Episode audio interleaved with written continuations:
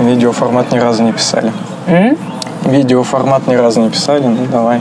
У тебя какой бэкап там есть, типа, на случай, если что-то захерится? А, тут- может, там диктофон включи или что-нибудь? Дополнительно.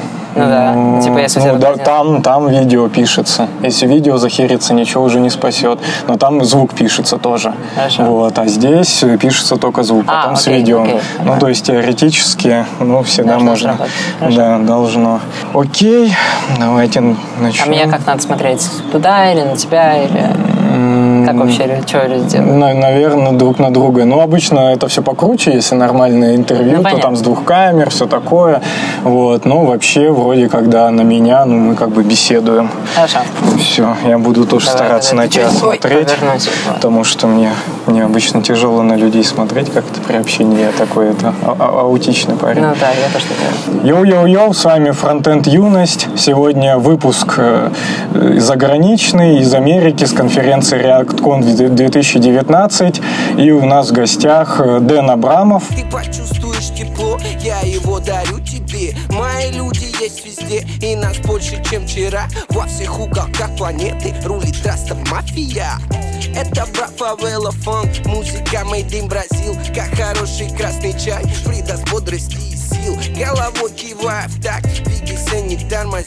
Нужен позитивный саунд, скорее ставь это ты Наше время нелегко встретить новое музло. Раста мафия умеет это делать как никто. Продюсируем добро, проповедуем микро. Вас прокачивает лучше, чем московское метро. Бодрый кач, ты эмоции не прячь. На миг забудь про все проблемы Прыгай как футбольный мяч. Звучит бразильский фанк, а это значит Мы тусоваться будем так, будто родители на даче который, я думаю, в дополнительных представлениях не нуждается. Один из основных разработчиков реактов, евангелиста реакта. Возможно, ты что-то добавишь.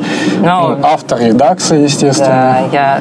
Ну, like, офи- блин, я по привычке по-английски пытаюсь говорить.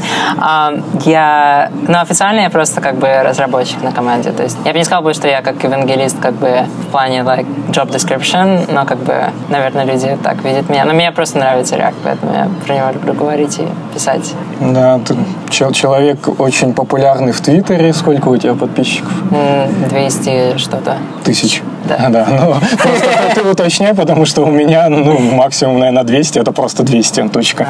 И на этом все заканчивалось. А, Хотелось бы начать, наверное, сразу с такого интересного момента. Я хотел попозже об этом спросить, но а, сейчас, буквально перед интервью, я видел, как люди попросили с тобой сфотографироваться. Ну и вообще ты достаточно популярен, делают с тобой мемы различные, какие-то сайты, Jesus и всякое такое. Как ты к этому относишься? Ну, я стараюсь не особо участвовать в таких... Ну, мне, мне кажется, это просто, ну, наверное, странно. Ну, в смысле, я понимаю, почему люди так делают. Наверное, для меня тоже есть какие-то... Ну, условно, там, если я, не знаю, встречусь, встречу там Фрэнка Оушена на, на улице, я, наверное, тоже буду, типа, там, хотеть сфотографироваться и так далее. То есть я понимаю, почему люди так делают. И, ну, мне кажется, как бы для них, может быть, я ну, представляю собой какую-то идею, не знаю, может быть, какая-то что-то, над чем я работал, или что-то, что я показал, а, как-то их вдохновило, и а, они чувствуют какую-то связь с этими вещами, и, ну, ну, это значит, что как бы то, что я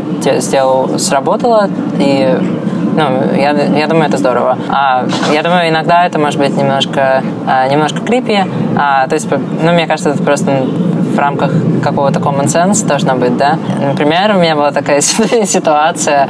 Я, короче, в бане как-то сидел, и меня, меня какой-то чувак узнал и, в общем, стал спрашивать вопросы про JavaScript, что как бы окей, но, но я немножко уже пришел отдохнуть, а не, а не работать. Вот, поэтому я думаю, что просто нужно как-то меру соблюдать, но Ну, а так люди держат дистанцию. У нас же достаточно такое комьюнити, в общем-то, ну, толерантное, не, не, не как-то не абузят. Не-не, в целом все достаточно хорошо. Но как бы, будучи как бы э, мужчиной и как бы не, не меньшинством, как бы меня, ну, вот какие-то вещи, которые там то, что там моих знакомых, которые там не там white male, а типичные там, вот у них там начинается всякое, что какие-то, а, ну, например, у меня есть знакомая, у которой а, есть просто сталкер, который, типа, следит за тем, там, по каким конференциям она ездит, и он ездит за ней. То есть вот, ну, вот бывает вот такое. И он я... программист при этом тоже, да? Да. Ну, то есть вот я с таким как бы не сталкивался, и, ну, мне в этом плане повезло. Надеюсь, что я не столкнусь. Но есть такой мем э, Дэн Абрамов approves, потому что, в принципе, если что-то ты в Твиттере написал, то это сразу воспринимает как мантру к действию в любом случае. И вот интересно, насколько твой Твиттер, он такой official реакт мнения, реакт команды, и насколько в Фейсбуке это пытаются, ну, как-то контролировать, что ты пишешь в Твиттере или Да нет, никто команды. не пытается контролировать. Я думаю, что просто я стараюсь писать достаточно глупостей, чтобы ну, чтобы люди не относились очень серьезно к этому, потому что мне кажется, что э, я человек, у меня есть право на мнение, у меня есть право на ошибку, и как бы я иногда там читаю что-то, что я написал там, два года назад, и у меня там адский кринж.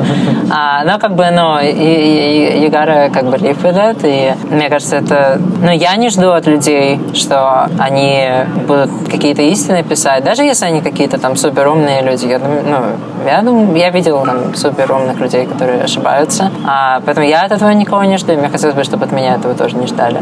Ну да. Я думаю, де-факто как бы люди действительно видят как бы мой голос как такой официальный. Ну, поэтому я стараюсь все-таки, если это что-то важное, я стараюсь э, ну, говорить как бы to the best of my knowledge. Блин, я, я как это, э, я не знаю, видел ли ты это видео, там, где такая женщина, по-моему, Брайтон Бич или где-то, она типа говорит, там очень affordable, да, да, да. Э, эти models. Э, я вот превращаюсь в этого человека. В Китае также говорят. Да, в общем, я, я даже старался, то есть у нас есть как бы официальный, ну, официальная позиция будет, что э, официальный голос это, если пойдешь на react.js.org, э, там slash blog или twitter.com slash react.js, это будет официальная позиция, это то, что мы хотим э, транслировать, так сказать, массы. Э, что я пишу, я стараюсь как бы, ну, не писать что-то там противоположное, ну, то есть я стараюсь быть консистентным, как бы, и, чтобы люди не, не путались, а, но есть какие-то вещи, которые там я не стану писать, даже если я их думаю, а, или, ну, иногда я просто, я могу ошибаться тоже. Я еще поэтому немножко, как бы, мне хотелось делать немножко long form, такой райтинг, а, который, может быть, немножко более, deep, более глубокий, а, ди, извините, deep dives, mm. а, не знаю, как это рассказать, какие-то более такие а, более глубокие объяснения, которые, если я, например, запущу это на React-блоге, то куча народу скажет, типа, что это такое, React такой сложный, все такое запутанное, непонятное, почему мне нужно читать тут громадную телегу и так далее. И как бы, ну нет, как бы ее не нужно читать. Это просто, ну, я люблю как бы long, long form формат, это как бы моя штука, я люблю погружаться в глубину. И поэтому я еще начал вот этот блок Overreacted, mm-hmm. который, это моя как бы попытка отделить мой голос от как бы официального голоса, и на моем блоге я могу пускаться больше в детали, которые там тебе не нужно знать, но как бы мне кажется, что они интересны, поэтому я про них напишу. И какие, какой-то, может быть, editorial, знаешь, judgment, который, может быть, там у React команды там нет официального мнения, а у меня, например, может быть, какое-то свое мнение есть, и я хочу им поделиться. Но вообще это достаточно сложно отделять. Интересно, что ты очень активный пользователь Твиттера и при этом любитель длинных форм больших.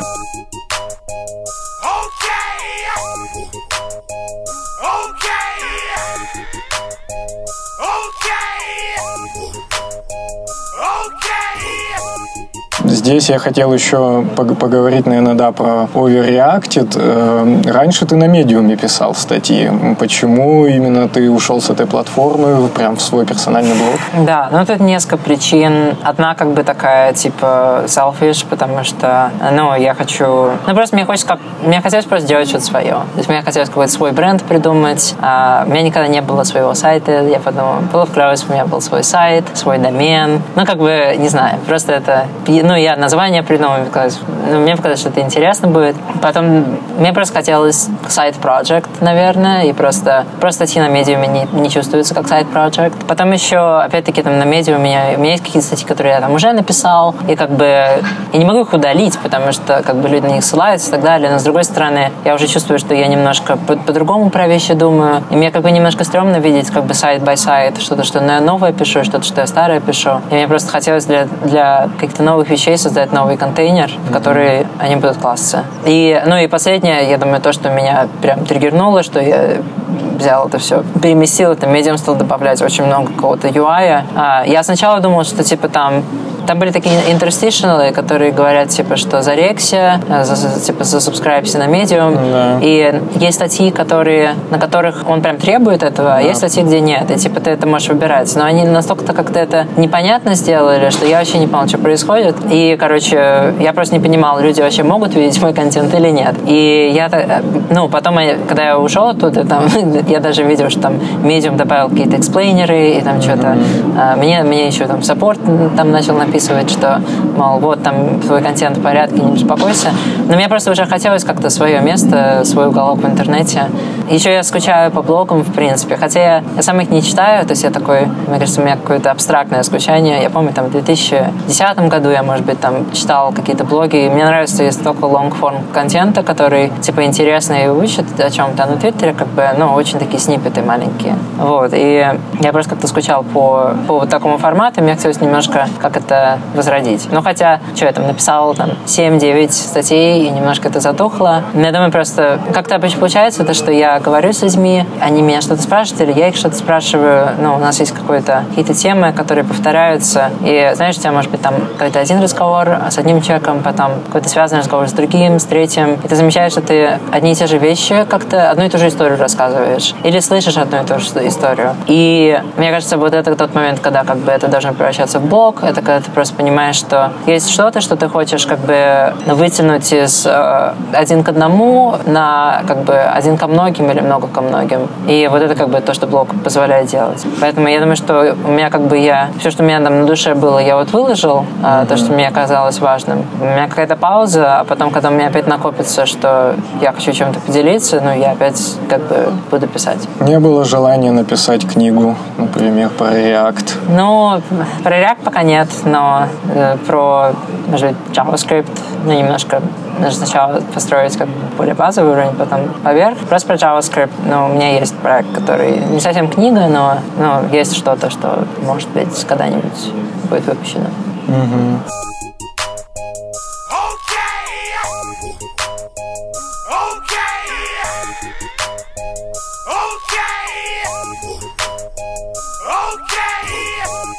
Возвращаясь к Твиттеру, допустим, Андрей Ситник, да, автор там Логакса, пост CSS и так далее, он активно про- пропагандирует такую историю, что нужно вести два сразу Твиттера, один на русский, другой на английском. Как ты к этому относишься? На русском ты не ведешь. Ну, я завидую его энергии. Я думаю, что меня настолько высасывает как бы, ну, энергию даже англоязычная, что мне кажется, я просто... Для меня... Я, уже столько времени там провожу, что для, мне кажется, для меня это было бы не как-то feasible в как бы два аккаунта иметь, условно говоря. Я не знаю, может быть, когда-нибудь можно было бы попробовать, но... Ну, смысле, я, я, я, я уважаю, что он это делает. Я не думаю, что я в силах столько времени уделять. Да, понятно.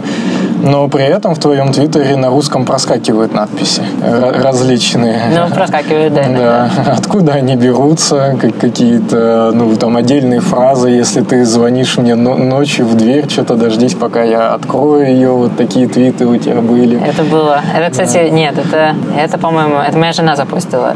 А, это потому что по-моему, это, короче, она, мы как-то не так залогинились, и у нее был, то ли она залогинилась мой аккаунт по ошибке, то ли там, в общем, я уже не помню точно, в чем была ситуация. Но, в общем, да, это, это, это был не мой твит. А, ну, я иногда твичу на русском, но как бы, ну, то есть, поскольку у меня нет отдельного аккаунта, и как бы мне лень его заводить, то я твичу на основной. А люди все равно могут да, подписчики, их же больше. Но они же могут на транслейт нажать. Да, ну то есть э, это никто тебе ни разу не, не подходил, не говорил, почему почему на русском ты в этот раз написал, ну, то есть не было какого-то... Ну, такого... иногда люди, да нет, люди, ну, не знаю, мне кажется, как бы в Твиттере должна быть загадка. Mm. Мне кажется, что должна быть какая-то, должны быть какие-то, ну, вообще, мне, мне кажется, в любом каком-то медиа проекте, будь это Твиттер или блог, или, или музыкальный альбом, или, ну, мне кажется, в, любой такой форме коммуникации круто, когда есть какие-то э, какие-то небольшие, типа, загадки или и, like, Easter eggs, и, mm-hmm. э, ну, и как бы это, это весь, ну, потому что кто-то поймет, там, кто-то не поймет, ну, и как бы это я просто люблю, когда люди так делают. Я люблю, когда там как кто-нибудь запостит какой-то криптический твит, и типа все такие, типа, what the fuck. Ну, а, мне кажется, это забавно. Поэтому я это тоже делаю иногда. Ну, мне кажется, что раньше такого было больше. То есть сейчас почему-то этого меньше, а раньше в ЖЖ больше такого было. Ну, это, наверное, эпоха, ЖЖ, когда... это прям blast from the past. Я вообще забыл, что ЖЖ существует. Даже еще активен. Ну, там просто все более анонимные были, то есть сейчас веб стал такой более э, разанонимненный. Да, сейчас все, сейчас очень personal бренд все строят. Да.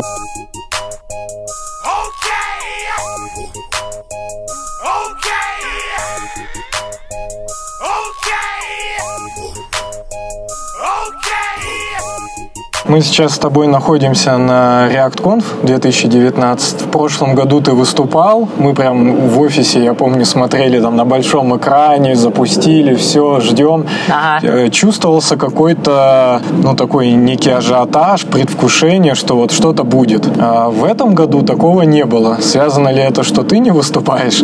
Э, и вообще, ну, то есть не было вот такого какого-то супер, мне кажется, ожидания в комьюнити. Ну, просто как бы у нас, по сути, мы вообще не знали, будет ли у нас что-то. Ну, то есть мы же не Apple, да, то есть у нас нет каких-то fixed releases, типа yearly или еще каких-то. Ну вот, map, наверное, есть же как некий. Ну да, но как бы мы, мы не хотим притягивать, э, мы не хотим выпустить что-то сырое, просто потому что дата пришла, верно? Mm-hmm. А, как бы мы когда планировали конфу, ну вот даже там, условно, три месяца назад мы не знали вообще, что будет готово к этому моменту. Потому что, ну вот вещи, которыми мы сейчас занимаемся, там concurrent mode, suspense, они, ну, все еще как бы в активной разработке. И, ну, многие, как бы мы все еще, как бы постоянно, ну, есть какие-то прорывы регулярные, но как бы никогда не знаешь, когда следующий будет. И, ну, вот условно даже месяц назад я думал, что мы вообще, как бы, нам особо нечего показать будет. А, ну, и мы просто поговорим там о том, типа, как, чем мы занимаемся и почему, но как бы ничего там пока разрелиз не готов будет. Но да, так получилось, на самом деле у нас несколько проблем разрешилось за это время. Ну и мы решили, что вот то, что мы сейчас анонсировали, да, это то, что мы выпустили первый превью, экспериментальный превью релиз uh, Concurrent Mode и Suspense uh, for Data Fetching. И как бы мы, ну, мы сделали это решение, его вот этот релиз подготовить буквально типа три недели назад, потому что ну, было похоже, что у нас есть что-то, что мы можем показать. Ну и вот, и типа я собиралась там помочь написать документацию там типа неделю назад. А я думала, что я просто напишу там одну страничку какую-то для early adapterов. И так получилось, что я просто начал писать, и типа я не мог остановиться, и я, ну, я буквально типа три дня подряд с утра до вечера писал, и там я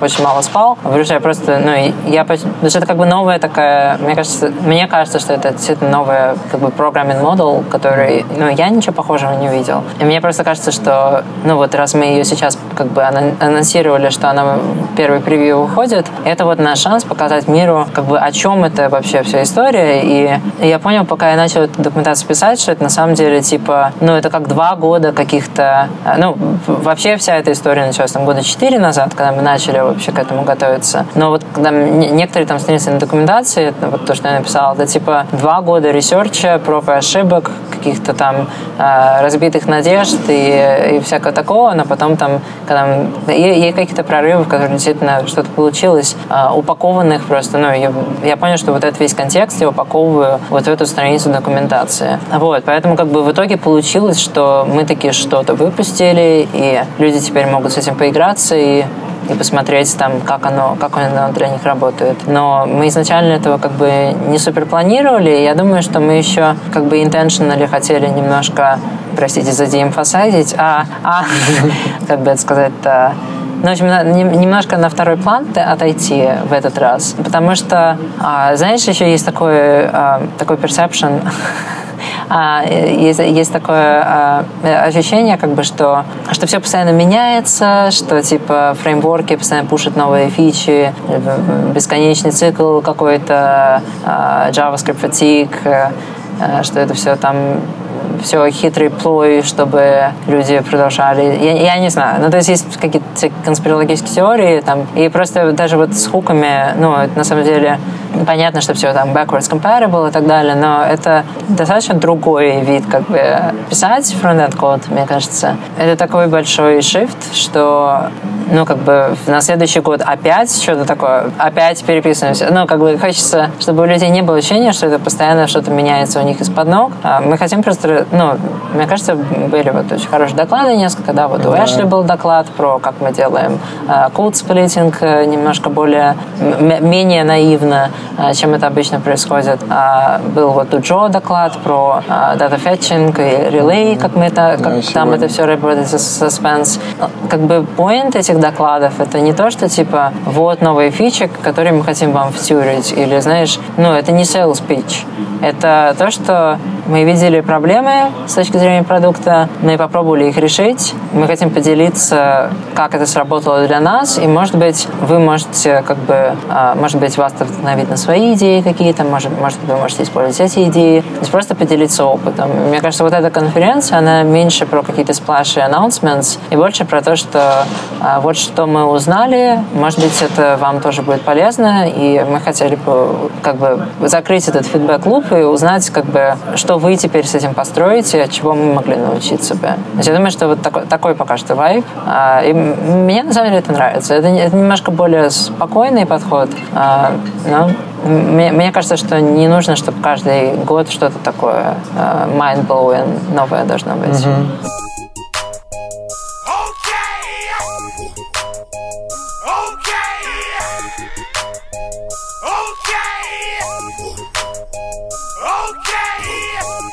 Ну, вообще кажется, что фронтенд, в общем-то, достаточно устаканился в последнее время. То есть, ну, с, с выхода реакта уже прошло очень много лет. В принципе, он продолжает там доминировать. То есть, ну, не появилось же что-то новое, на что все переходят. Не, ну, ну, ну да, ну то есть как, не, ну, все равно вот есть Vue, есть сейчас Svelte набирает обороты. То есть, есть всегда новые вещи, которые, ну, какие-то новые подходы интересные пробуют. И в чем-то они нас опережают, в чем-то догоняют. Мы как бы меняемся идеями. Но они такой популярность все равно не получают. То есть так и никто и не добрался, и, откровенно говоря, даже и претендентов нету, кажется. То есть, ну, не знаю, там ну, ближе ну, всех, просто может по масштабу, быть, да, я соглашусь, да. наверное, сейчас.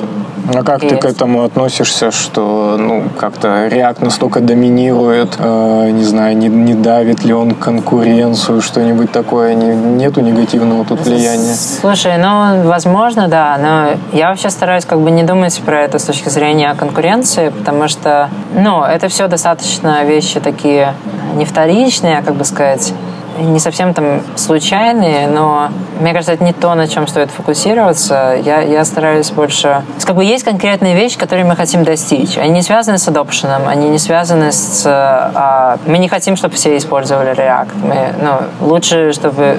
Потому что если кому-то не нравится, как бы лучше, чтобы эти люди использовали что-то другое, чем если они будут несчастны, используя, используя что-то, что им не нравится. То есть в этом смысле хотелось бы, чтобы были, конечно, альтернативы, которые viable, которые в индустрии как бы а, можно использовать. Я думаю, что вот эта негативная сторона есть, да, что э, иногда слышишь, ну, что люди очень недовольны, и когда ты немножко как бы спрашиваешь больше, как бы почему, ты понимаешь, что даже дело не в своем реакции, а просто, например, им пришлось его выучить, чтобы, ну, получить работу, или чтобы, что, или потому что там тех директор сказал или сказал, типа, что, ну, да, вот переходим на React. И люди, ну, понятно, что когда это не твой выбор, это достаточно, ну, может быть, некомфортно, неприятно, и, и как бы хотелось бы, чтобы не приходилось таких эмоций испытывать. Но я больше на это смотрю, ну, мне кажется, команда на это смотрит так, что есть какие-то вещи, которые мы, мы хотим достичь э, в плане именно ну, сделать проще, создавать а, крутые интерфейсы. И мы знаем, что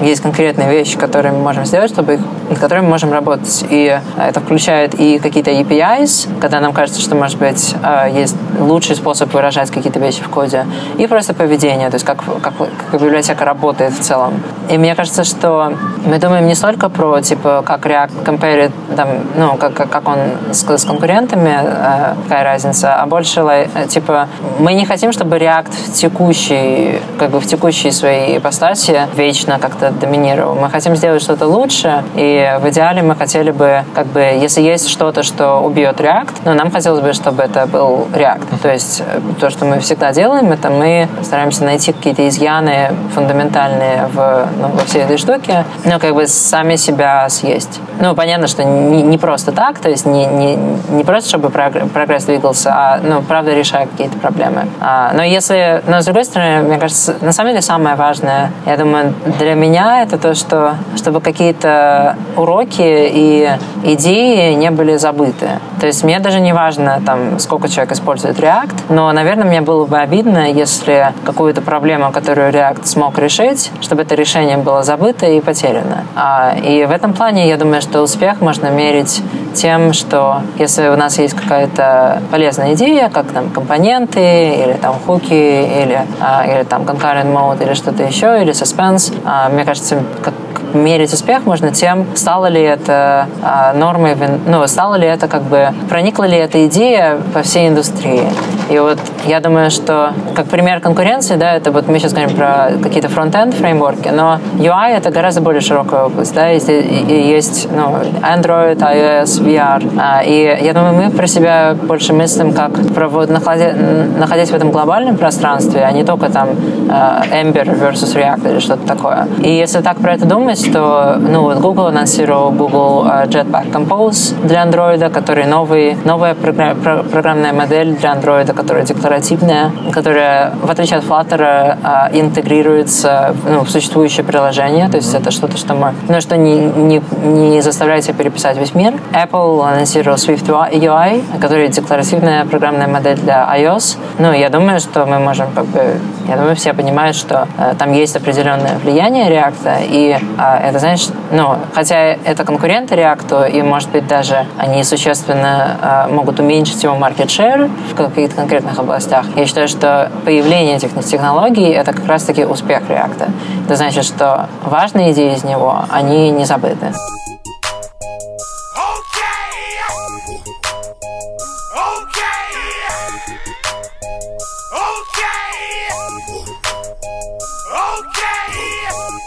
Тут интересно, насколько компании самой, если ты можешь об этом говорить, важно вот это market share, то есть твою позицию мы поняли, а насколько Фейсбуку важно, чтобы React был доминирующим, чтобы он вообще существовал, или другие технологии в виде там Джеста, э, Flow там не очень удачно все как-то закончилось. Mm-hmm. Я думаю, что, ну как, как бы про компании нельзя как про людей говорить, да, потому что, ну, компания это просто это сущность, это как бы организация. Кому там что важно, это разные люди тебе разные ответы дадут. А, но в целом, как бы, у нас нет никаких goals on adoption. То есть это просто не что-то, с чем мы, мы не знаем. Можно вот аппроксимировать, сколько там React юзеров, да, вот по, например, React DevTools Chrome Extension, там 2 миллиона installs примерно э, активных. Или там вот у, он, у NPM был типа опрос какой-то, и оттуда можно экстраполировать. Мы нигде это не трекаем, мы не, у нас нету типа директивы от, от какого-нибудь начальства, что вот React должен расти, ничего подобного нет.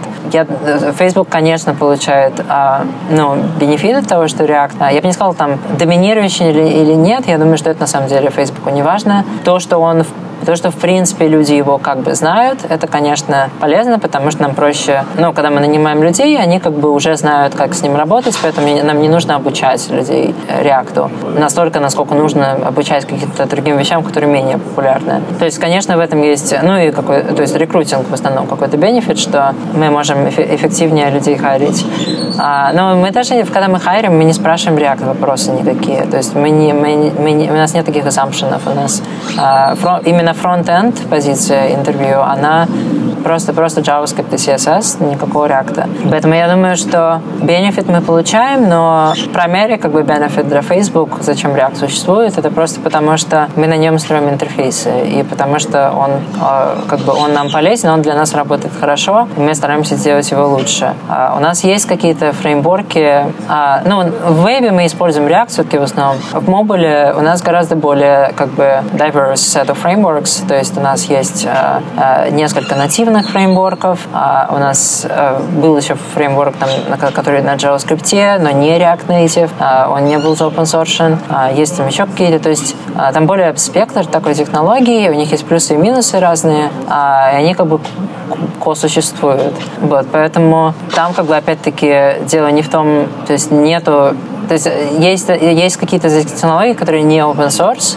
Даже, ну, может быть, какие-то из них кто-то бы и хотел бы сделать open source, но даже, возможно, есть иногда некоторые, знаешь, resistance к этому в плане того, что а, а зачем? Ну, то есть, что, что мы с этого получим? Людей э, сложнее делать breaking changes, потому что люди э, теперь от этого зависят. Сложнее, ну, будут какие-нибудь angry юзеры, которые чем-то недовольны. Это куча времени на это уходит. А, есть, есть распространенный миф, что если что-то за open source, ты получишь кучу контрибьюшенов. Mm. А, это, как правило, так не работает. Ну, сколько вы а, бенефиты а, получаете? Ну, то есть у нас достаточно много каких-то pull реквестов но и как бы мы благодарны благодарны всем, кто, кто их посылает, но, как бы, если честно, то люди часто не понимают, что, как бы, работа, которая уходит в то, чтобы вмержить pull request и создать а, хороший experience для контрибьютора, она часто а, больше усилий, чем сделать это самому. Поэтому ты это делаешь для того, чтобы помогать людям ну, получать experience в open source, потому что ты, как бы, а, ну, хочешь их мотивировать, и, э, ну, потому что потом они будут вдохновлены этим и тоже сделают что-то замечательное. Но это не, не обязательно, как бы, benefit какой-то компании. И поэтому мне кажется, то, что ну, вот React достаточно успешен был, ну, как бы в Facebook, но большинство проектов Facebook не такие большие, open source э, именно. Там гораздо вот этот trade-off, он гораздо менее очевиден. Я думаю, с React как бы мы можем сделать, как бы make the case, что да, он явно бенефитит Facebook, то, что это open source проект, но, как правило, во что это упирается, это просто вот индивидуальные инженеры и менеджеры, работающие над этим фреймворком, э, чувствуют ли они, что для них это важно, и готовы ли они как бы свои усилия поставить на open source. И как бы группа, которая работала над React изначально, всегда была сильно чувствовала, что open source это важно э, для, ну, для компании в целом. Ну и как бы потому что это просто мы хотим поделиться, что мы делаем с индустрией. Но и некоторые другие группы для них ну, э, это сейчас не приоритет, и как бы, но это тоже окей.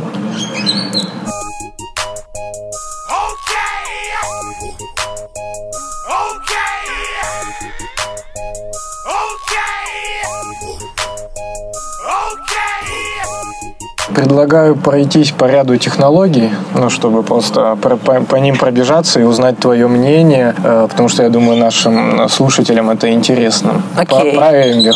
У нас в России прям очень теплое отношение к Эмберу у всех, особенно в нашем подкасте. Капсиса ржачная. Да, нас а? тут атаковали.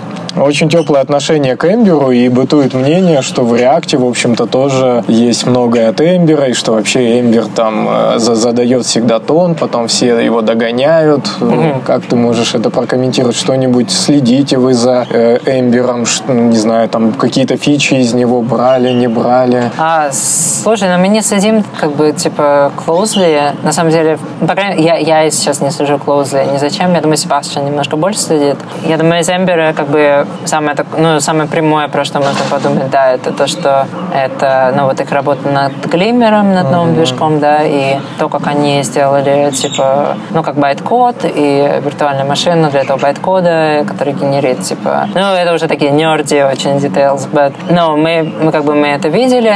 С другой стороны, как бы у нас другой подход, да, что вот у Эмбера подход, что ты отделяешь как бы логику от как бы декларативной части, и они оптимизируют декларативную часть. А у нас подход, что мы как бы кладем их вместе, чтобы было проще их менять вместе. Когда мы что-то хотим оптимизировать, как бы в нашем опыте медленная часть это не столько как бы какие-то там дом дифы или какие-то там апдейты и так далее. Это просто продуктовый код. Это рандомный код, который продукт девелоперы засунут в компоненты, потому что им нужно что-то посчитать, нужно что-то трансформировать. И со временем этого кода все больше, больше, больше. И у тебя получается такой death by a thousand cuts, where типа каждый, э, ну, ты не можешь что-то одно оптимизировать, это просто рассредоточено по всей структуре. И поэтому мы больше думаем про как бы глобальную оптимизацию и типа как, если, если мы знаем, что программисты будут иногда писать плохой код, как сделать так, чтобы этот код как бы аффектил только, только ту часть, которую как бы они написали, и не делал всю страницу медленнее. То есть у нас немножко другой подход. Я бы не сказал, что мы так...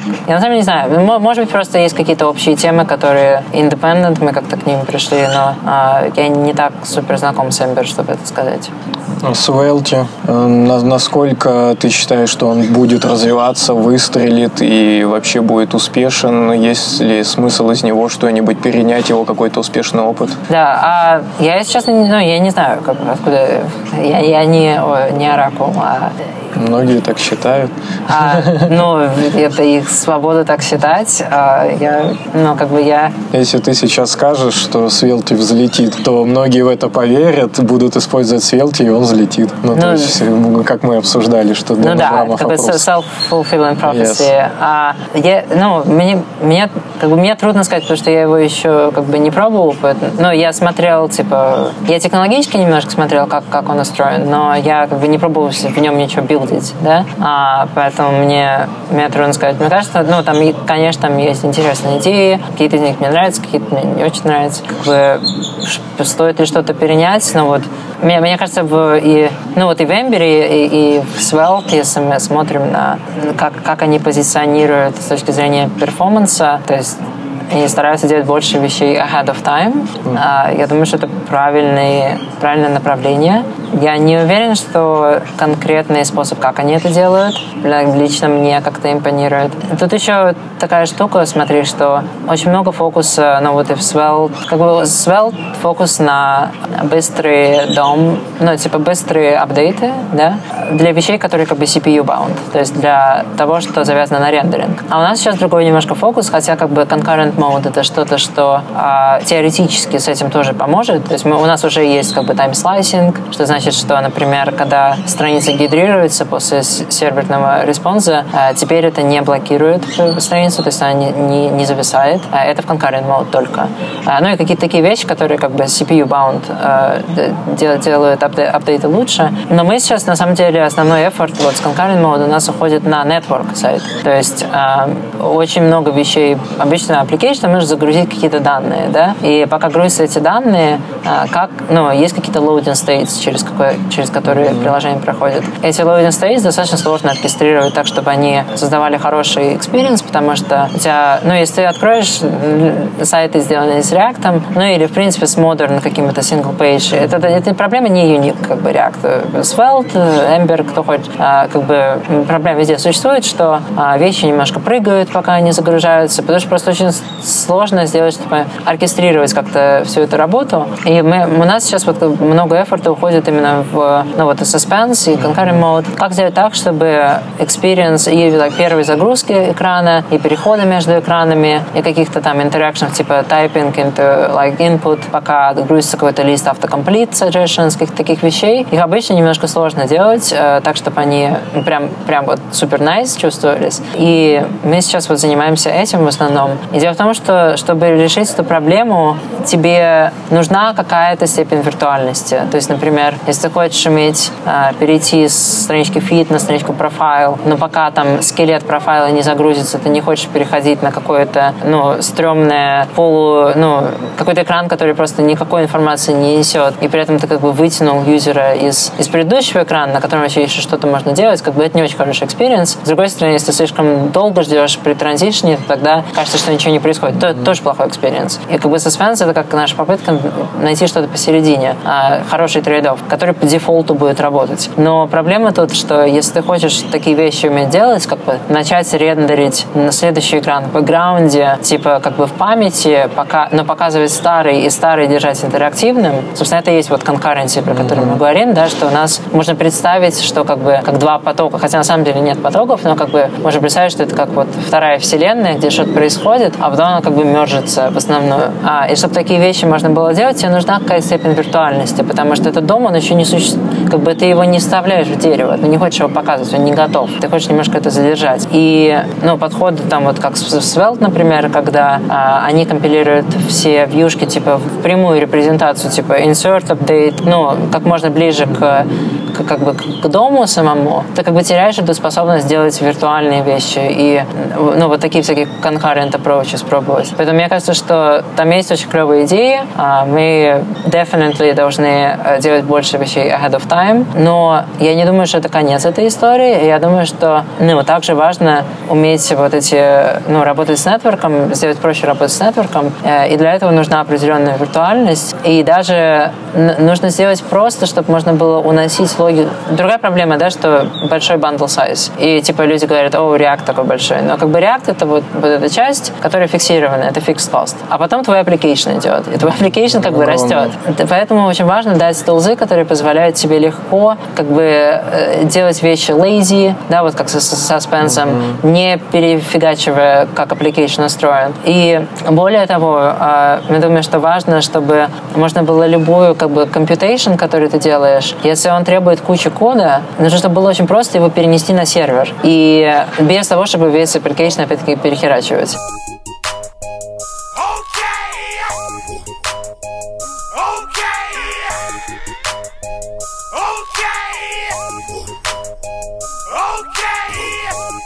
И вот это то, что, во что мы сейчас тоже как бы смотрим, вот связанное с саспенсом, поскольку саспенс позволяет любому компоненту сказать, я еще не готов, я чего-то жду. Без того, и при этом concurrent mode позволяет не, не прятать сразу все, типа спиннеры, а немножко как бы в бэкграунде дождаться, когда эта вещь готова. И как бы две, когда ты соединяешь эти две как бы техники, но получается, что как раньше было очень сложно вынести какую-то синхронную логику и сделать ее асинхронной, потому что тебе нужно перехерачивать, как приложение сделано. А с этими техниками получается получается, что, в принципе, ты можешь взять что-то, что, э, что просто кучу кода требует, унести это на сервер, но оставить код компонента, который от этой вещи зависит, практически таким же. А, и вот, ну, и тогда ты, как бы, это более, как бы, scalable approach к тому, что ты не просто bundle size, там, React стал на 10 килобайтов меньше, а ты можешь, как бы, свой код легко уносить на сервер, когда ты хочешь. И, как бы, трейдить вот это размер кода загрузка э, с, как бы, latency, э, с реквестами. Для наших слушателей поясню, поясню, что на конференции были представлены вот как раз Concurrent Mode и Suspense, такие, наверное, главные две фишки этой конференции, которым посвящены несколько докладов и прям такие нововведения. И документацию уже можно почитать, посмотреть. Но они пока только, важно сказать, что это экспериментал как бы превью релиз, то есть API могут поменяться, вещи могут не работать. Мы используем в продакшене как бы уже год, но а, мы знаем как бы какие там breaking changes, то есть а, это пока еще очень такая сырая версия версия с точки зрения open source, она сыровата, она рассчитана на early adopterов и людей, которые любопытные.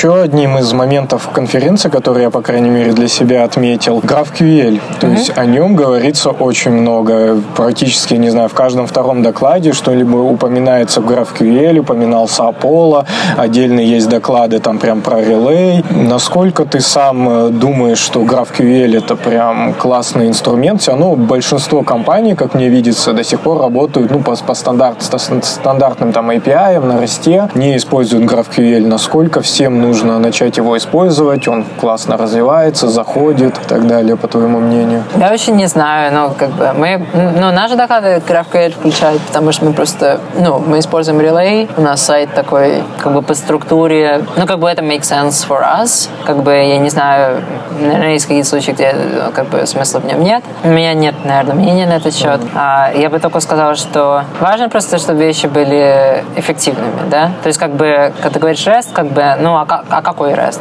То есть, как бы, если нам там нужно загрузить там несколько там профайл, там э, профайл и посты и там картинки или что-то там. Ну, стандартная э, Мы там делаем ли мы там три реквеста, делаем ли мы один реквест, данные в респонсе, они э, как-то там оптимизированы или, ну, есть там какой-то flattening или, ну, то есть есть столько каких-то вещей, которые, мне кажется, нужно идти просто от user experience. Я думаю, что все эти вопросы, они, ну, типа, выстроит ли GraphQL, ну, как бы, а какая разница? Ну, то есть, то, что важно, это, вот я открываю этот app, я нажимаю на эту кнопку, и что я как юзер чувствую. И в той мере, в которой технология позволяет э, сделать э, что-то быстрее или эффективнее, или приятнее, perceived performance лучше, э, ну, я эту технологию буду использовать. Но при этом, как бы, это не значит, что все завязано на этой технологии. То есть, например, вот у Джо Савоны был доклад про uh, data fetching with suspense and relay. Но я бы даже не сказала, что это доклад про relay. Как бы это доклад про то, что если ты, если для того, чтобы начать фетчить дату, тебе нужно зафетчить код, то у тебя есть waterfall. И как бы как, как нам убрать этот waterfall? И там у relay есть там solution вот этот preloaded queries. Uh, и да, но ты мог, ты, как бы ты можешь взять эту же идею и как бы она, она существует просто в теоретическом каком-то пространстве, что ты понимаешь, что это просто теоретически неэффективно фетчить сначала код, а потом данные. Нужно делать это параллельно, и как бы ты можешь подумать, ты можешь сделать то же самое с REST API. А, это просто вопрос как бы user experience, который ты строишь. А, поэтому я, я просто вот с этой стороны подхожу. Мне кажется, из докладов всегда можно вытягивать не технологии, а идеи. И потом смотреть, как эти технологии, как разные технологии эти идеи могут как бы в себя втянуть. Ну, больше про то, что в принципе страшно может быть завязываться людям на GraphQL или более того на Relay, mm-hmm. на Apollo. То есть это такие технологии достаточно свежие, в отличие от REST, который там сто лет существует, и, в общем-то, его каждый готовит сам, и каждому понятно, что он там приготовил. Здесь, возможно, ну, вот этот больше страх, что насколько Relay будет продолжать существовать, или там граф. Ну, у нас весь сайт на нем сделан. То есть, как бы, он, если там, не знаю, э, если у нас сайт не пропадет, э, то я думаю, что Relay точно будет существовать. А я знаю, что, например, в open source Relay не так популярен, вот Apollo гораздо более популярен. Да. С технической точки зрения, как бы, ну, я думаю, что я относительно могу ручаться за Relay. А, я не знаю, как Apollo работает, мне трудно про него что-то сказать. А, насколько я знаю, у Apollo,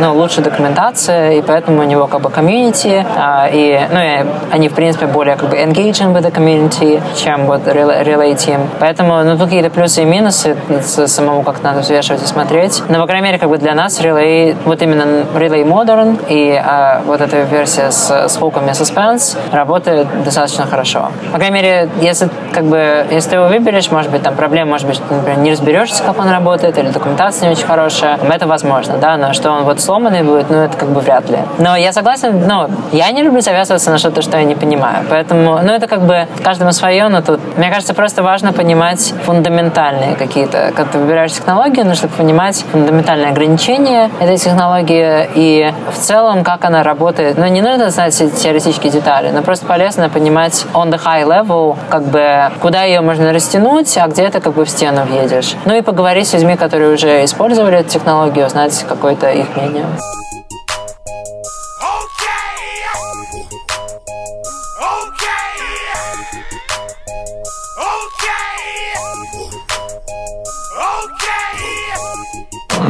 Неоднократно уже обсуждали документацию, и сейчас вот прозвучало, что у Apollo там документация лучше и так далее. А какие, в принципе, ты можешь выделить э, факторы для успеха, наверное, в целом проекта, open source, например? Потому что у React отличная документация, и в том числе это выделяет его, потому что, ну, я там пробовал читать документацию Vue, мне прям сразу кидалось в глаза, что она хуже, потому что по React ты идешь прям на react.org, а не гуглишь там э, просто на Stack Overflow что-то, потому что там mm-hmm. ты, ты знаешь, что ты даже быстрее найдешь, чем просто там вписав в Google какую-то строчку. Насколько вот важно, может быть, помимо документации какие-то есть еще важные моменты а, для технологии, чтобы она развивалась. Тот же Svelte, возможно, можно было как-то а, поработать над вот этой составляющей, и он бы лучше был, взлетал.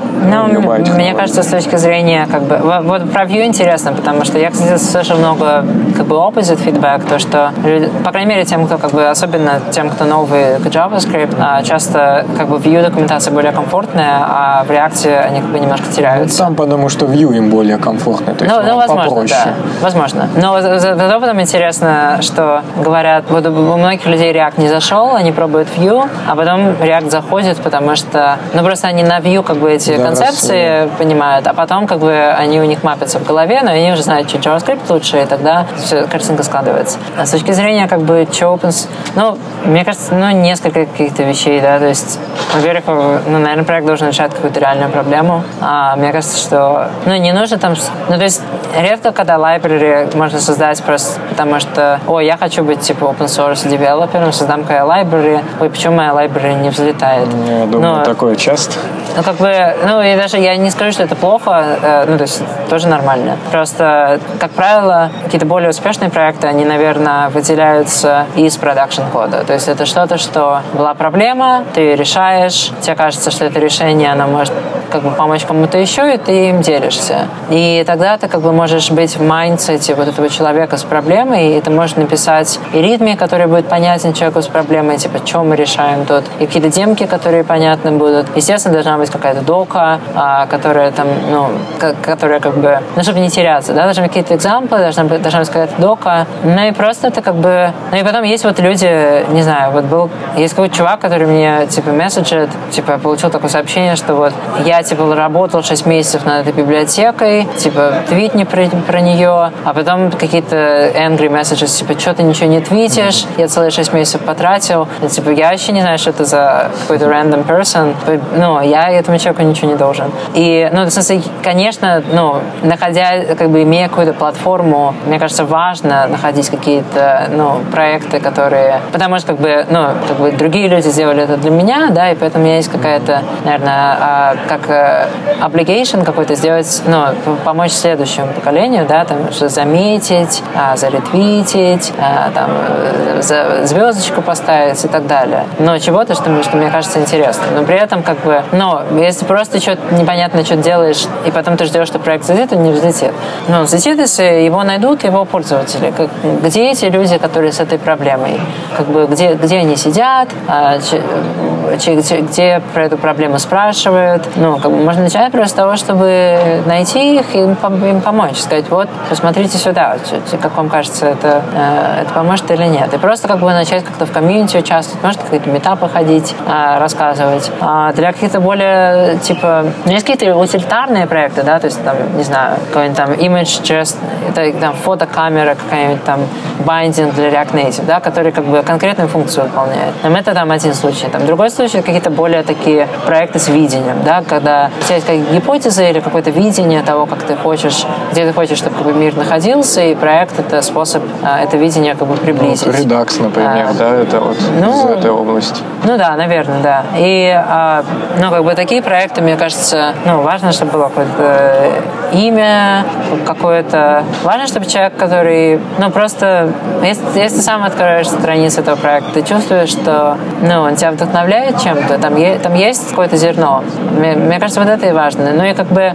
Я не думаю, что у Svelte есть какие-то с этим проблемы. Мне кажется, у Svelte есть зерно. Я не совсем согласен, как бы, в этом зерне, но это зерно абсолютно имеет право на жизнь. И, ну, и проект тоже становится такой форсинг функцией, да, то есть это, мне кажется, еще импакт там того же Svelte, даже не, тоже, не, не только в том, как, я, как мы говорили про React тоже, это не только в том, сколько людей его используют, это то, какие изменения в экосистеме этот проект создал своим существованием, кого он дальше вдохновил, какие идеи он как бы э, э, этого проекта дальше как бы разветвились. Поэтому важно как бы, наверное, объяснять, в чем твое видение, что, что ты хочешь изменить этим проектом.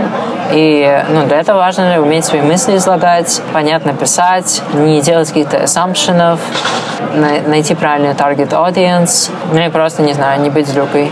Ну вот, мне кажется, как раз, да, много достаточно проблем, потому что разработчики не видят смысла вот в этой какой-то гуманитарной истории вокруг, то есть про продвижение, написание каких-то абзацев абстрактного текста, почему это все и так далее.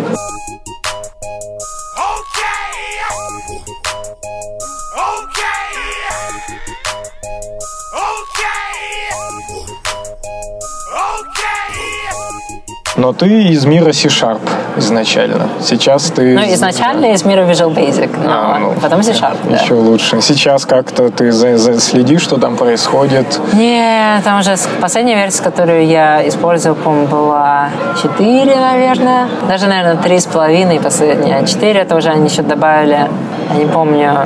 Arrow, Arrow э, эти Async Await, возможно. Async Await было три с половиной. Вот это последнее, которое я использовал. Четыре, по-моему, там появился вот эти автоматические типа вары, которые... А, нет, это три, кажется, был. Ну, короче, я, да, я... я а, Dynamic, какие-то.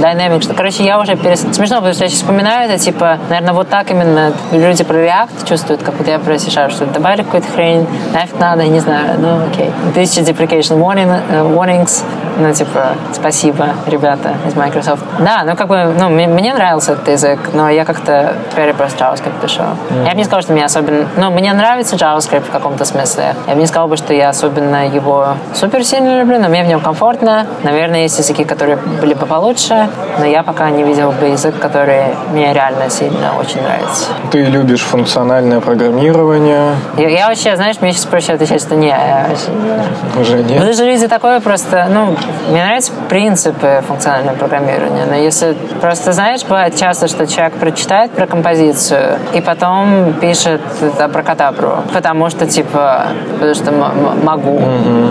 И, ну, всякие там эти... Ну, и я был там же, то есть это... Ну, все через это проходят, мне кажется, когда просто ты, ты такой, ну, что, ой, можно функцию отправить функцию, типа, закомпозить с функцией, и функция функции погоняет, знаешь?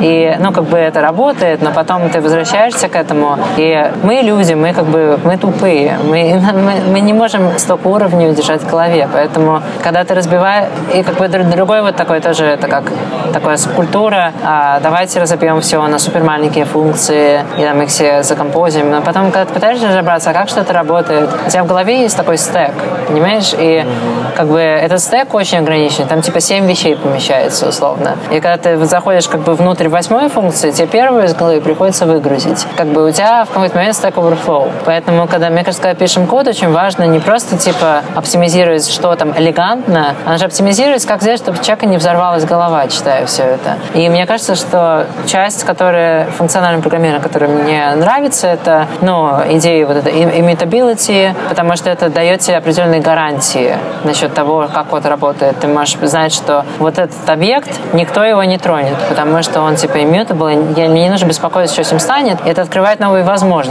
как вот я говорю, вот это concurrency, параллелизация какая-то, или а, ты знаешь, что просто вещи друг друга э, издалека не, не меняют. То есть, но при этом есть какие-то тоже даунсайды в плане того, что-то становится более вербозно, хотелось бы какой-то сахар для этого, то есть это ну, что-то, с чем нужно работать. Но как бы архитектурно я в сторону функционального программирования, конечно. Но опять-таки какие-то trade-off ы, да, то есть никто не будет переписывать React чисто функциональной имплементации, потому что нам нужен performance. Мы будем фишка в том, что мы хотим в React е у нас там все мутабельно внутри, а, типа, потому что просто это то, как сделать это быстро.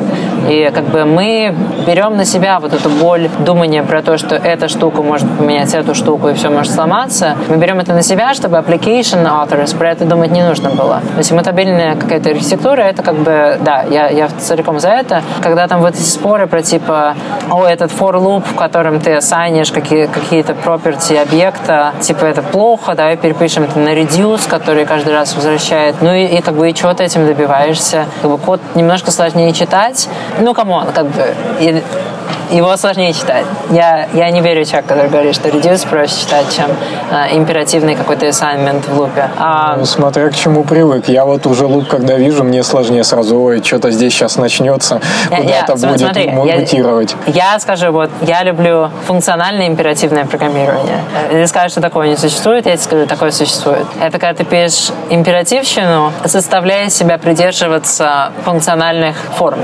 То есть, например, если у тебя луп, ты не делаешь какой-то crazy shit в нем. Ты делаешь очень просто. Ассайнишь какой-то один, ну, просто там несколько variables ассайнишь. Или, ну, один и тот же variable, типа, меняешь. Но сама, как бы, это императивный код на диете, да? То есть это как бы, ты пишешь императивно, но при этом так, что принципы функциональности, оно не особо нарушает. То есть какие-то мутации только локальные, да? Ну, не знаю. Короче, это стиль, который мне нравится, как... Э... На, на ревью бы, возможно, не убедил. А, ну, в общем, ну, вот в реакте мы как бы так пишем. То есть у нас, нам нужно использовать императивный мута, ну, мутабельный ну, код просто из-за, да. Да, из перформанса, а, но при этом мы стараемся писать так, что вообще не так сложно понять, что происходит. Это то же самое, как, вот, знаешь, с... другой способ про это думать, это мы не хотим... А, то есть я не... Знаешь, бывает, ты делаешь что-то, ну, используешь какой-то один подход, как бы работает, а потом тебе нужно добавить одну маленькую фичу, и тебе приходится, типа, undo все, что ты делал до этого, и идти другим путем. Mm-hmm. Ну, вот это плохо. То есть, как бы, когда такие вещи возникают, это не очень хорошо. С всякими функциональными конструктами такие вещи иногда возникают, когда, например, ну, тоже какой-то простейший пример, да, что там,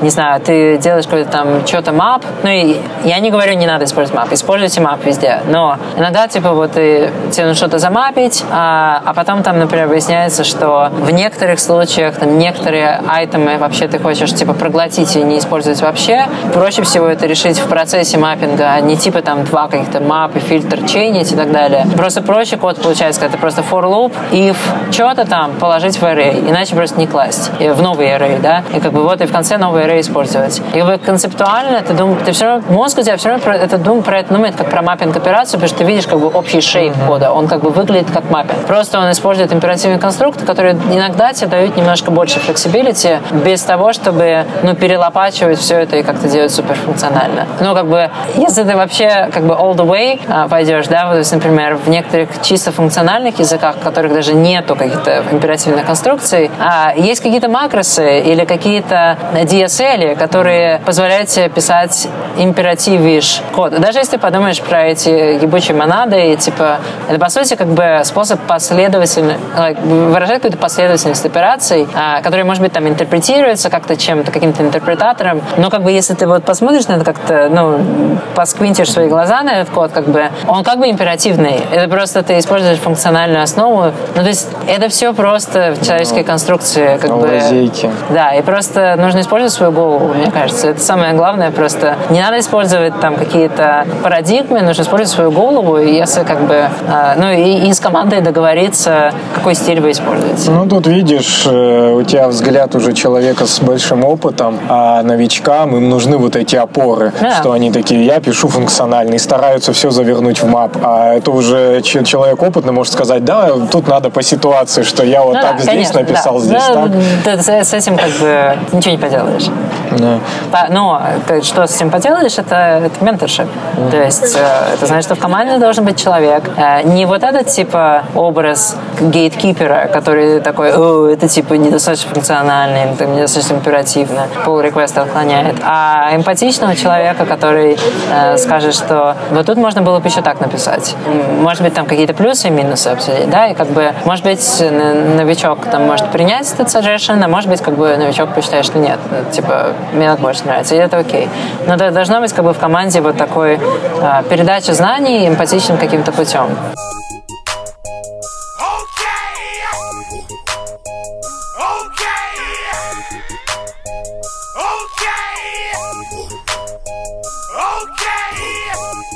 Интересно, как у вас происходит внутри разработка в команде, то есть используете, я не знаю, вы Scrum, можешь как-то описать, возможно, Я еще не знаю, свой... что такое Scrum. Да.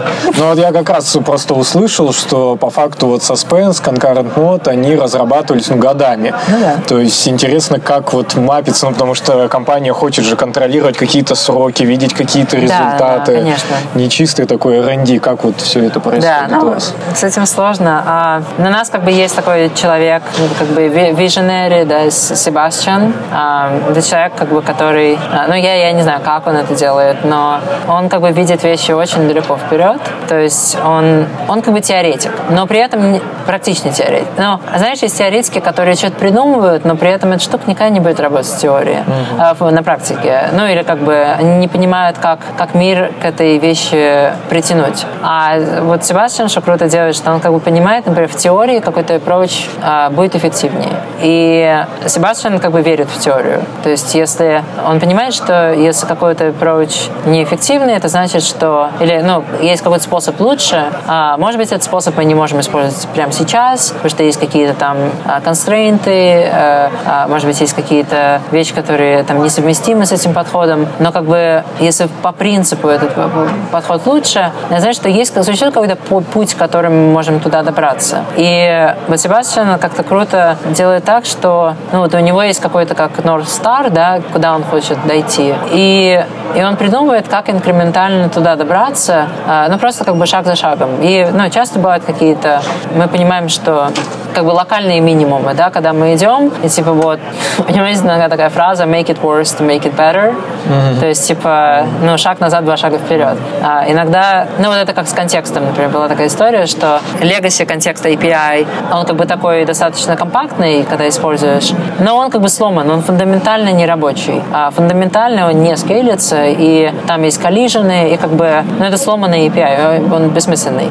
И он был как, как бы никого не документирован, но люди уже стали его использовать, потому что как бы он решал реальную проблему, но при этом он был сломанный. И он был несовместим вот с этими фичами, вот как concurrent mode практически. И вот эта несовместимость, она как бы драйвила нас вот добавить новый контекст, который как бы sound. То есть он не, ну как вот в, в системах типизации говорят, типа sound, это значит, что есть гарантии, да, что эта штука не сломанная. И вот он тоже есть гарантия, что он вот в concurrent mode будет работать. Но API получился немножко громоздким. При этом как бы, ну мы пошли на компромисс. То есть как бы мы знаем, что если мы не сделаем это, ну, мы не передвинемся к этому API, мы не можем как бы, делать прогресс вот дальше к Concurrent и так далее. API немножко громоздкий, но мы не знаем, как его сделать менее громоздким, поэтому просто, ну что, ну, да, ну давайте сделаем. И, ну, был вот этот render prop API, да, ну, он и сейчас есть, типа, consumer, и там внутри, типа, и получается, когда ты используешь несколько контекстов, типа, получается такая пирамидка, а, неудобно, если ты хочешь контекст в lifecycle хуке, like в lifecycle методе получить, а, а он только в рендере, поэтому приходится оборачивать компонент компонент, там, в экстра какой-то компонент. То есть как бы получилась такая громоздкая штука, и стали очень, вот эти рендер props, они и так были painful, а стали прям совсем плохо. То есть стало все очень, очень nested, э, очень большие пирамиды. И это, по сути, мотивировало э, отчасти, ну, есть несколько вещей, которые мотивировали хуки, да, но это была одна из них. Просто боль настолько стала большая, что ее нужно было как-то разрешить. А параллельно с этим вот мы вот экспериментировали с компилятором целый год, из этого тоже какие-то уроки вышли, из concurrent mode какие-то уроки с классами вышли. И вот эти какие-то несколько уроков у него в голове соединились, и он понял, ага, если мы, вот, мы можем решить все эти проблемы одновременно. А вот этим like, новым API, которые типа не в форме пирамидки, а в форме списка. Это просто одну вещь, типа, можешь как бы передавать вещи там, один, одному хуку, его результат другого хуку, и получается, что они плоские не создают вот этот нестинг. Но если бы нам не было так плохо от нестинга, если бы мы не, не добавили эту проблему только что, mm мы бы, может быть, и не пришли бы к хукам, потому что не было бы такой необходимости. И вот этот пример вот этого типа make it worse to make it better, это, ну, ты идешь вот к этому видению, ты делаешь какие-то вещи, которые оно требует, а эти вещи могут что-то временно ухудшить, но тогда у тебя больше инсайта, как, ну, какой следующий шаг. А, и вот это, я думаю, это в целом, как у нас вот эта разработка идет, и что вот у Себастьяна есть какое-то видение, Должен, есть какие-то инкрементальные да. шаги, и мы, мы, к ним, мы к ним как бы двигаемся. Ну, конечно, да, то есть как ты сказал, типа, а, лидершипу хочется видеть какой-то mm-hmm. конкретный прогресс, поэтому здесь челлендж, с одной стороны, а, как бы э, объяснить long-term видение, то есть это mm-hmm. что-то, в чем, like, Том очень хорош. Том сейчас менеджер весь React.org,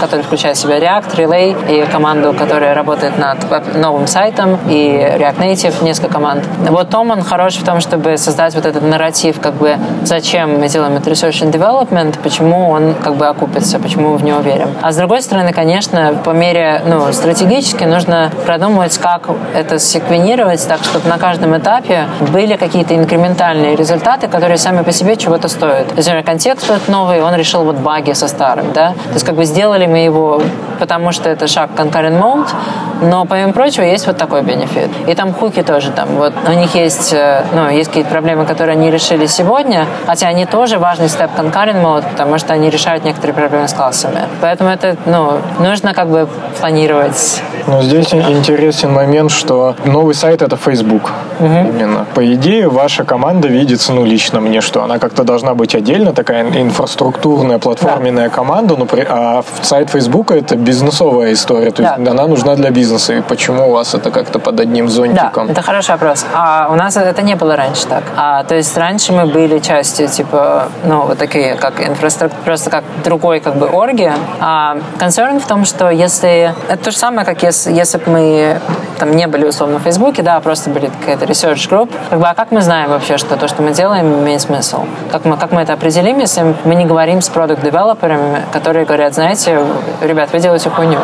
А, то есть ну, нужен какой-то э, источник фидбэка постоянный. И когда ты отделяешь, э, как бы даже в одной компании, если ты, это разные организационные как бы ветки, то уже общение гораздо меньше. А, я думаю, что в какой-то момент, ну вот был такой реорг, когда React поместили ближе к э, продукту, потому что React стал использоваться больше в продукте, и какие-то вещи, ну, где React еще не был достаточно хорош, они как бы affected product experience, и важно было, чтобы как бы условно эти группы репортили к одному этому же человеку, потому что тогда человек имеет какие-то рычаги для того, чтобы сказать, ребят, типа, это важно для продукта, сфокусируйтесь на этом. Мне кажется, ну, как вот это была причина. Мы по-прежнему как бы, как бы инфраструктурная команда, но особенно с новым сайтом. А же раньше, как бы, я думаю, у нас было меньше влияния, потому что мы как бы меньше использовались в основном продукции. Мы использовались в, в Ads очень, ну, весь Ads сделан на реакции, то есть это как бы moneymaker, понятно, да, что React там не погиб бы или ничего, а, но как бы было такое, знаешь, в то время как снаружи как бы React взрывался, внутри как бы было такой скептицизм, типа, ну, там, э, типа, не знаю, это, ну, типа, проще, может быть, делать там PHP по-прежнему, или там initial load, не хочется там брать какой-то дополнительный еще хит, типа, загружать больше JavaScript. У нас не было тогда JavaScript сервер рендеринга, то есть это тоже была проблемой, и, типа, не было вот, желания в него инвестировать, потому что, ну, типа, а что, ради React, ну, как бы, а стоит ли оно того? Вот, но со временем просто сайт становится все медленнее, медленнее, медленнее, и просто было невозможно, это просто 15 лет каких-то хаков друг на друге, и как бы там нельзя ничего переделать. А с другой стороны, мы тоже получили какой-то фидбэк, да, что вот какие-то команды пробовали использовать React, но у них были какие-то регрессии в метриках, потому что, например, там вот этот blue bar сверху, да, это первое, что загружается, и там, ну, даже если React там позволит им как-то лучше работать, даже если на 50 миллисекунд дольше, все, это нельзя зашипить. И получается вот такой, ты как узник вот этого как бы shell, где есть существующий shell, и даже если добавление React в longer term позволит что-то убрать из shell и сделать его легче, но ты не можешь его добавить, потому что это будет регрессия, и ты не можешь зашипить регрессию. И поэтому в какой-то момент, хотя мы, по идее, никогда не делаем рерайтов больших, ну, просто как бы Том как бы, ну, вместе с другими людьми как бы а, сделал вот этот кейс, что ну, чтобы нам нужен новый foundation для того, чтобы веб ну, как бы не был second class, чтобы он был такой же классный, как мобильная платформа. Mm-hmm. Ну и, соответственно, поскольку все, и все это мы делаем на реакции, потому что мы узнали о фундаментальных ограничениях реакта, да, как будет синхронность все, а, и там синхронность типа сервер рендеринг, а вот эта гидрация, которая все блокирует. И мы уже стали работать над решениями этих проблем вот с concurrent mode, и мы почувствовали, что мы готовы к этому челленджу поставить как бы ну, бет на React, и вот на, тоже все на реакции. И на Relay та же история. Первый Relay был очень медленный, Relay Classic. Они все переписали, Relay Modern гораздо быстрее. Просто мы почувствовали, что оба этих продукта достаточно mature, чтобы на них как бы положиться и попробовать что-то сделать. И сейчас вот эти все фичи, типа concurrent mode и suspense, мы все это тестим. А, ну, новый сайт, по сути, делался прямо с ними с самого начала, и это создало какое-то количество проблем. Ну, это как представить, что ты строишь небоскреб на фундаменте, который постоянно меняется. Как бы было вот такое чувство. А, это было как бы intentional трейдов, потому что это был наш шанс, во-первых, эти фичи вкрутить туда, потому что иначе потом их уже нереально было вкрутить. А, то есть это был наш шанс как бы построить сайт так, как мы думаем правильно с самого начала, используя весь опыт, который у нас есть, вещей, которые не надо делать. И это был наш шанс получить достаточное количество фидбэка, чтобы исправить эти механизмы. То есть, ну, сначала, например, Suspense, Concurrent Mode, они, ну, у них были проблемы. Поскольку у нас была куча вот этого продуктового кода, который инженеры писали, инженерам было трудно немножко вначале, потому что ничего не было это задокументировано, они писали вот на этом шатком фундаменте, комьюнити, но это позволило нам понять, как эти API должны работать, пофиксить кучу багов, ну и теперь как бы да, оно идет хорошо. Но как бы это было достаточно рискованно, но оно окупилось, кажется. Весь сайт собираетесь за раз переписать, он же огромный, или будут какие-то куски там еще старого мелькать? Там будут куски старого мелькать, но как бы они будут так мелькать, что, ну, по идее, они не должны быть супер заметны. То есть там куски старого могут в айфреймах грузиться, и так, чтобы там не было видно, что это, типа, куски старого, но при этом, типа, какие-то фичи могут быть гораздо медленнее, просто потому что, на самом деле, они грузят старый сайт внутри. Но, да, по большей части мы хотим, ну, то есть это XK какие-то хэтчес, но мы хотим как можно больше, ну, чтобы новый целиком был на, на всем новом. А когда ожидается релиз?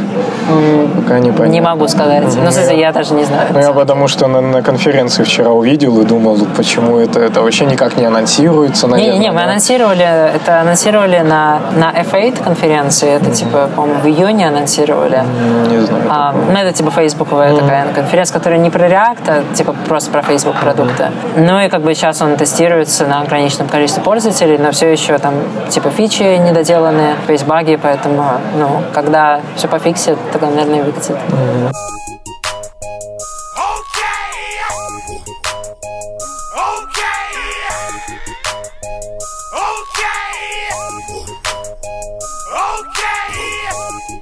Немного про тебя лично давай поговорим. В целом, как тебе вот сейчас твоя работа, проекты, что-нибудь хотелось бы поменять? Ну, мне, мне сейчас интересно. Я сейчас вот работал над этой штукой Fast Refresh, который mm-hmm. типа все тот же там hot reloading, только... Это сегодня первый доклад был. Да, да, вот, mm-hmm. которыми... Ну, это я просто первый раз, когда я реально его... То есть я написал там, наверное, две или три такие сломанные имплементации в разных... Сломанные по-разному. И вот четыре года спустя после вот этого моего доклада, mm-hmm. где первый раз показал, ну, я разобрался, как его сделать нормально. Ну, потому что тоже не хватало частей, да, то есть вот не было хуков, а хуки нужны для этой штуки. Поэтому like Fast Refresh не работает с классами, он просто всегда их ремаунтит, потому что ну, нет какого-то гарантированного способа запатчить как-то класс, так, чтобы он точно работал. А как бы с хуками есть, потому что просто заменяешь функцию и все. Как бы это было, я помню, вот когда Себастьян первый раз как бы хуки показал, через две недели у меня так вдруг лампочка была, ой, это решило мою проблему, я не знал даже. Это, это, конечно, было приятно. Ну и я сейчас вот работаю, я его в React Native крутил, я его сейчас вкручиваю у нас внутри для нового сайта, чтобы как бы, ну, в Фейсбуке разработчики могли этим пользоваться. А, и сейчас есть какой-то open source проект, который его вкручивает как бы в Webpack а, для, ну, типа для Create React App и Next.js и там всяких таких штук. А, то есть вот это довольно как бы exciting. Ну и мне просто, меня как бы всегда я как-то боялся над этим, проектом работать, потому что я чувствую, что просто я не могу, ну, у меня не получается. Но сейчас вот я, меня просто весело, что я наконец фикшу что-то, что я начал там 4 года назад. И это был мой проект. А так, ну вот мы вот на Concurrent Mode, Suspense, а, мне кажется, что ну, это реально интересные вещи, мне хочется, чтобы они как бы достигли людей. Я думаю, что, ну, есть какие-то еще сайт-проекты, которые я просто как для себя делаю, но не с кодом, а типа более как educational, да, вот как блог, mm-hmm. а, вот там штук, которые я пишу, которые там, может, когда-нибудь выйдет. Я не, не знаю, отвечает ли на, на этот вопрос. Ну, в, в целом, да, отвечает. У тебя выходила статья, э, что-то из разряда 10 вещей, которых я не знаю, или что-то такое. Uh-huh. Очень крутая история, ну, то есть очень хорошее влияние как раз, да, на разработчиков, чтобы они понимали, что все знать невозможно. Узнал ли ты что-нибудь из, из того списка за последнее да, время? я немножко лучше знаю GraphQL теперь. А, ну, то есть, я не сказал, что я его знаю, но как бы, мне кажется, я немножко, по крайней мере, вот Relay я немножко лучше понимаю код, когда я вижу, я типа, я уже знаю, что есть типа фрагменты, они композятся, есть query, которые типа ты пихаешь фрагмент туда, и вот это ты фетчишь, типа есть там референсы какие-то, которые ты куда-то тоже, короче, не знаю. Um, я не думаю, что я особо много за... Я как бы не особо учусь. Я, ну, я вот сейчас фокусирован на как бы, вещах, которые мы шипим. Как бы я особо нового... Я, я немножко Flow лучше знаю теперь. Я не скажу, что TypeScript лучше знаю, но, по крайней мере, вот именно статический тайпинг, как во Flow, мне кажется, я комфортнее гораздо стал в нем. Ну, наверное, вот, вот все эти вещи, типа там какие-нибудь там Mongo или там Serverless, это все для меня вообще, я понять не имею, что это такое.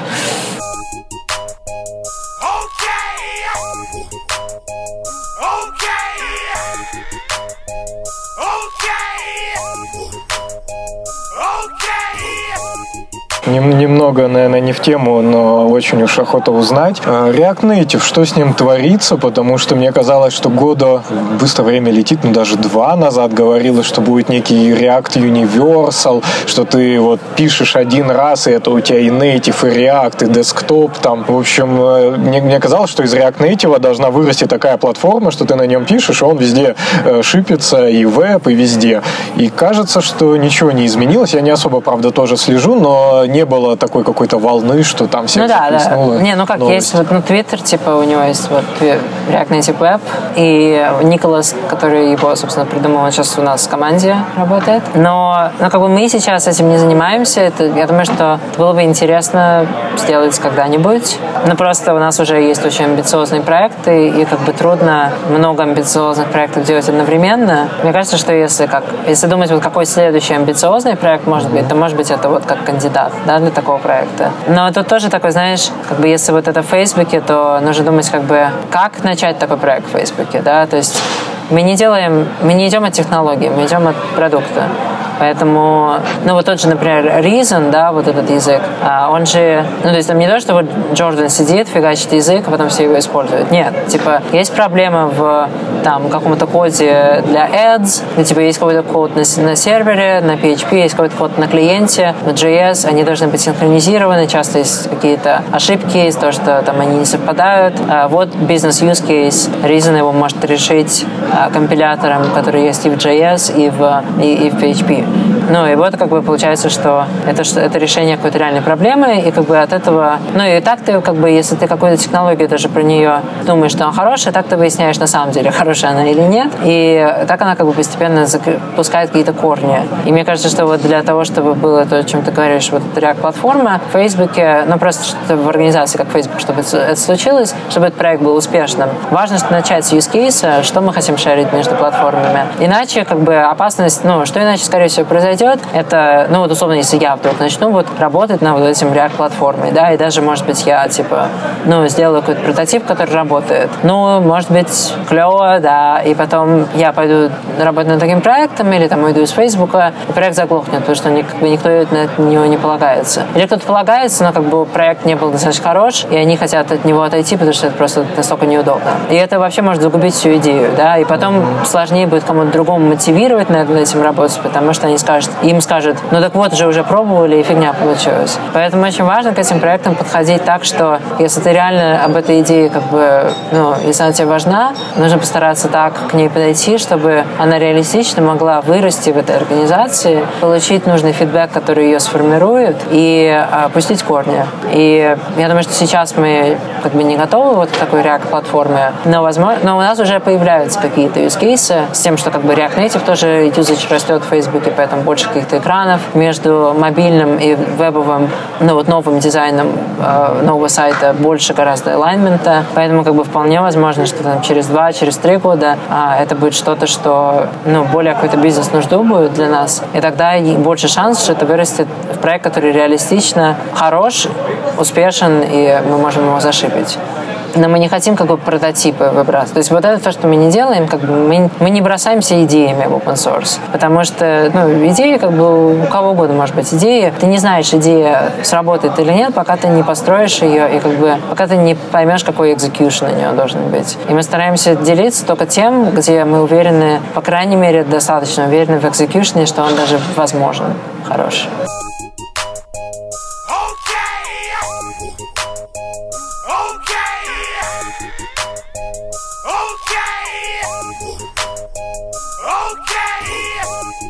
Возвращаясь к тебе. Э, одного моего, ну, как товарища, все наши слушатели знают э, Саша Богачев, вот один из участников Фронтенд Юности, он из Питера, э, тусовался с тобой на одном форуме, какой-то там был форум. Там было 15 лет, да. Да, и ну, какие-то метапы, ну, в общем, А я, я не знал, кстати, что он какой-то сейчас видный персонаж. Ну, вот по Фронтенд Юности, да. Забавно. Вместе раб- работали в Яндексе, сейчас вместе в другой компании работаем, так что угу. вот такая история. Душевное. Вопрос от, от него, что раньше э, ты размещал вроде как ВКонтакте видео, как ты играешь на гитаре, там поешь. Живо у тебя это увлечение еще куда-то ты это размещаешь или в стол хотя бы, ну то есть вообще играешь, Слушай, сейчас что-то вообще настолько времени нет ничем заниматься. Я просто, у меня настолько мозг, ну, как закипает, что я, я когда домой прихожу, я просто хочу, типа, сериал посмотреть или поиграть там в игрушку какую-нибудь. И, ну и, не, как бы сейчас, я немножко знаю, я, э, ну и плюс мне не, не очень же это интересно было. Мне больше интересно было в последнее время, типа, Electronic Music Production. Я немножко даже поучился, типа, в Ableton там пофигачить. Но все-таки ленивый человек, если у меня есть что-то, что у меня уже получается очень хорошо, да, то есть как бы очень трудно опять стать новичком, поэтому я просто залипаю там, типа, что-то с кодом, там какие-то экзамплы или еще что-то, и, а, и ленюсь вот эти какие-то вещи, которые выходить из комфорт-зоны. Но я думаю, если бы у меня было немножко больше какой-то стамина и, и, и каких-то какой-то, может, уверенности в себе, то я бы, наверное, хотел бы больше, ну, вот поучиться, типа, биты делать и, а, ну, вот именно какое-то электронное, ну, не, не систем электронный, электрон, да, мне, например, Neo Soul нравится. Есть такая, типа, smooth, такой chill, какой-то вайб, а, всех такой музлой. А, было прикольно научиться что-то такое делать. Ты работаешь, живешь в Лондоне uh-huh. из Питера, потому что, мне кажется, уже есть э, целое поколение разработчиков, кто выросло и, наверное, с тобой не виделись вообще в принципе, и, ну, только так вот знают, uh-huh. поэтому неохота, понятно, брать там всю твою историю жизни, обсуждать ее, как это банально обычно происходит, но просто интересно, бывает ли ты в Питере, приезжаешь вообще как-то в России? Нет в принципе, никогда не бываешь. И на, конференции э, вот это из разряда я э, пытаюсь как-то непровокационно это все спрашивать, говорят, что тоже тебя не заманит. Почему? Слушай, я, я не могу как-то рационально ответить на этот вопрос. Я думаю, что а, мне просто в России не очень комфортно, и я не хочу себя ставить в некомфортную ситуацию. Комфортнее ли тебе в Лондоне, чем, например, в Америке? Э, вообще Лондон самая ли комфортная да. для тебя страна? Да. Ну, город в данном да. случае Великобритания? Да, мне, мне там хорошо. А, там, мне нравится больше в UK, чем в Америке. Просто, не знаю, а, я не могу объяснить, почему. То есть, мне кажется, что потому что я люблю... Ну, я такой более все-таки урбанистический человек. То есть, мне в Америке, ну, вот если, например, в Silicon Valley, ну, просто большая деревня. То есть мне нужно, чтобы были классные кафешки, куда пойти, чтобы я мог там в 2 часа ночи решить, ой, черт, там что-то хочу в какой-нибудь в клуб какой-нибудь пойти, просто типа потанцевать или разрядиться. И, ну, мне нравится город, я люблю, когда ну, какой-то там белый кирпич или какие-то вывески клевые, и, ну, просто какой-то стиль. А вот ну, в каких-то таких более, ну, ну, даже здесь, ну, не знаю, ну да, пальмы какие-то, гора. Ну, это просто, да. И, ну, и архитектура, она достаточно ugly. Из, из Америки, ну, там, где я был, мне больше всего понравился Нью-Йорк. Но Нью-Йорк это, по сути, более шумный, более грязный, более такой, все люди как, ну, знаешь, на стреме, ну, все очень, типа, ну, как, как, как Москва. То есть mm-hmm. все на таком очень рабочем. Ну, в этом есть какая-то крутость, но я от этого устаю. А, на очень таком, типа, что я, я сюда приезжаю, чтобы, типа, make it. А Лондон более такой расслабленный. Плюс, мне кажется, Лондон вот опять-таки по сравнению с, там, с Silicon Valley, мне кажется, Лондон гораздо более diverse город, то есть и в плане, ну, типа, и в плане там каких-то национальностей, кто там живет, э, он очень космополитичный, а, и в плане каких-то, ну, просто профессий, чем люди занимаются. То есть там в долине, когда ты ходишь, ну, все про JavaScript говорят в парах, а в Лондоне, ну, там кого только там только нет. Там и медиа-индустрия, там и фэшн, а, и кино, ну, и кино, и э, музыкальная какая-то, и, ну, просто прикольно быть вокруг как бы разных людей, которые разными вещами занимаются. Поэтому в Лондоне, да, мне нравится. И я думаю, последний вопрос. Э, обычно это какие-то советы, да, слушателям и людям, кто смотрит нас. Но это все ты можешь и так протранслировать через Твиттер для разработчиков. Россиянам вот какой-нибудь дай совет. как, как, как сделать так, чтобы страна стала такой, чтобы тебе нравилось, или людям стать такими, чтобы тебе нравилось? Ну, то есть, как, как бы ты видел Россию такой приятной страной, где бы ты мог жить? Ну, тут два аспекта. Я думаю, один это просто я боюсь государства. Mm-hmm. То есть даже дело не столько как бы в людях, но просто а, если человек может просто пропасть, или человек может просто попасть за решетку на пять лет, непонятно за что, в такой стране немножко страшно жить. Угу. А, это одно. Про людей, я думаю, что не быть троллями, наверное. Есть, есть такой стереотип, который, к сожалению, мне кажется, и в техническом комьюнити достаточно... Ну, я думаю, как это говорят, ментальность, я не знаю. Мне кажется, это bullshit. Это просто ты видишь поведение других людей и копируешь. А, но есть вот какое-то такое особенное как бы когда люди... Вот я просто часто именно в русском... И я не говорю, что это, естественно, не относится ко всем, да, но почему мне не очень комфортно в некоторых русскоязычных там сообществах. Есть такой как бы как паттерн поведения, когда а, люди скрывают свою какую-то уязвимость или свои какие, свою какую-то неуверенность или ну, то, что они чего-то не знают а, за таким фасадом цинизма mm-hmm. и как бы напыщенности, возможно. Да, да. И, и короче, это, это часто выливается в какое-то такое сарказм, а какая-то постоянная, знаешь, типа подъебки какие-то, потому что, ну, потому что ты просто боишься, что другие поймут, что ты обычный человек, а как бы мы все обычные люди. И то же самое там, ну, как бы, мне кажется, вот эта какая-то ментальность, она, это, это, это вот тоже, что какое-то хамство, которое можно, ну, просто на улице, или люди, которые просто друг друга не замечают, или все, ну, идут какие-то там очень угрюмые, и там, ну, уже понятно, что некоторым людям тяжело, но мне кажется, что какой-то есть вот такой дефолт за, с такой закрытости и недоверия, и мне кажется, что это очень сильно отражается на общей эмоциональной какой-то обстановке в любом комьюнити, обществе э, и целой стране тоже. И я не говорю, что нужно идти всем улыбаться и, и махать, хотя это тоже можно делать, а, но мне кажется, какая-то маленькая вещь, которую можно сделать, это просто, ну, как бы следить за собой и не, быть троллем. А, и в реальной жизни, и в интернете. И просто быть, ну, просто быть человеком, и а, быть открытым, и не бояться того, что кто-то думает по-другому, или выглядит по-другому, или, может быть, какие-то там, их позиции непонятны, а, но просто быть а, открытыми и не, а, не забывать, что как бы вот есть твоя точка зрения, есть еще какая-то, и, в общем-то, они могут сосуществовать совершенно спокойно. Большое спасибо. Спасибо за интервью. Спасибо, что уделил время. Я тогда закончу словами Владимира Познова, что это был Дэн Абрамов. Не будьте троллями, будьте открыты, будьте классными, но пишите только хорошие комменты. Но на самом деле шучу. Пишите любые комменты, мы, мы еще больше любим плохие комменты. Так что все лайкайте, подписывайтесь, кто нет. Э, спасибо, что смотрели. В общем, всем пока. Пока-пока. Ух, спасибо большое. Не за что.